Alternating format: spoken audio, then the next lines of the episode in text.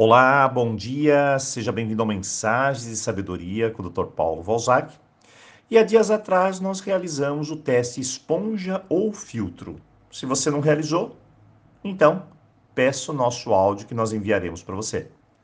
Muito bem, filtro e esponja são baseados em comportamentos. Como eu penso, como eu sinto, como eu ajo na vida. Muito bem. Todos nós temos uma parte racional e uma parte emocional. E elas devem estar em equilíbrio. Isso é bem claro. Elas precisam estar saudáveis. Uma mente doente gera problemas. Um coração doente também gera problemas. Esponja e filtro é a mesma coisa. Tem de ter harmonia, equilíbrio, nem muito, nem pouco. Se a pessoa é muito filtro, ela passa a ser crítica demais, inflexível, autocobradora, usa muito a racionalidade, pensa sempre no perfeccionismo, se torna muito julgadora, tem muita raiva dentro de si e não consegue alcançar a paz, a serenidade. Já o oposto, se a pessoa é muito esponja, ela vê o mundo somente pela emoção. Ela se esquece de si, quer agradar todo mundo, tem uma forte carência, se compara muito, pode até ser melancólica, tem vários tipos de medos, como solidão, não ser aceita pelas pessoas ou amada. O teste que realizamos é apenas uma chamada para nossa autoobservação. É uma autoavaliação necessária.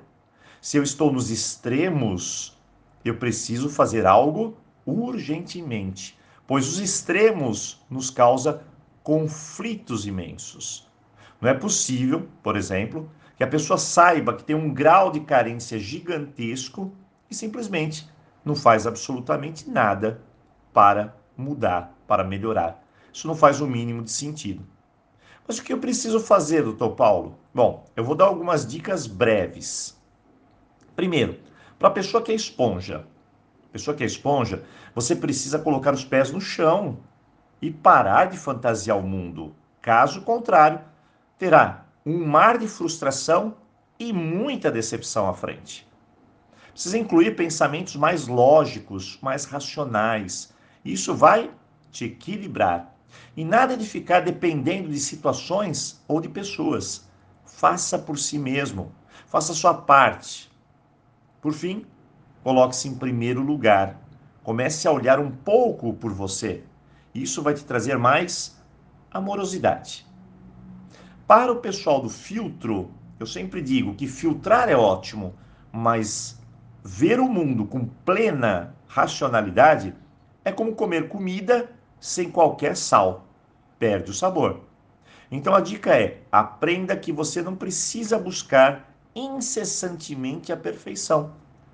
A segurança, sempre ficar planejando tudo nos mínimos detalhes e se esquecer da ação. Que a imperfeição faz parte da beleza do mundo. Então, considere-se errar também. Considere e aceite que os outros também erram, são diferentes e respeite isso. E lembre-se, o mundo não é estatística. No final, a busca por esse equilíbrio vai te ajudar a ter uma nova percepção, a olhar e presenciar sua jornada sem tantos sofrimentos. Cada um de nós apenas precisa encontrar o seu equilíbrio, o seu ritmo, filtrar o que precisa ser filtrado, apreciar o que precisa ser apreciado. Então, hoje, ria, divirta-se, dance, abrace, escute sua música, mas se organize, respeite os outros, aprenda em grupo, agradeça e, claro, solte-se das situações complicadas e diga a si mesmo: eu mereço o melhor. Hoje, eu desejo a você um ótimo final de semana e, claro, boas reflexões. Um forte abraço.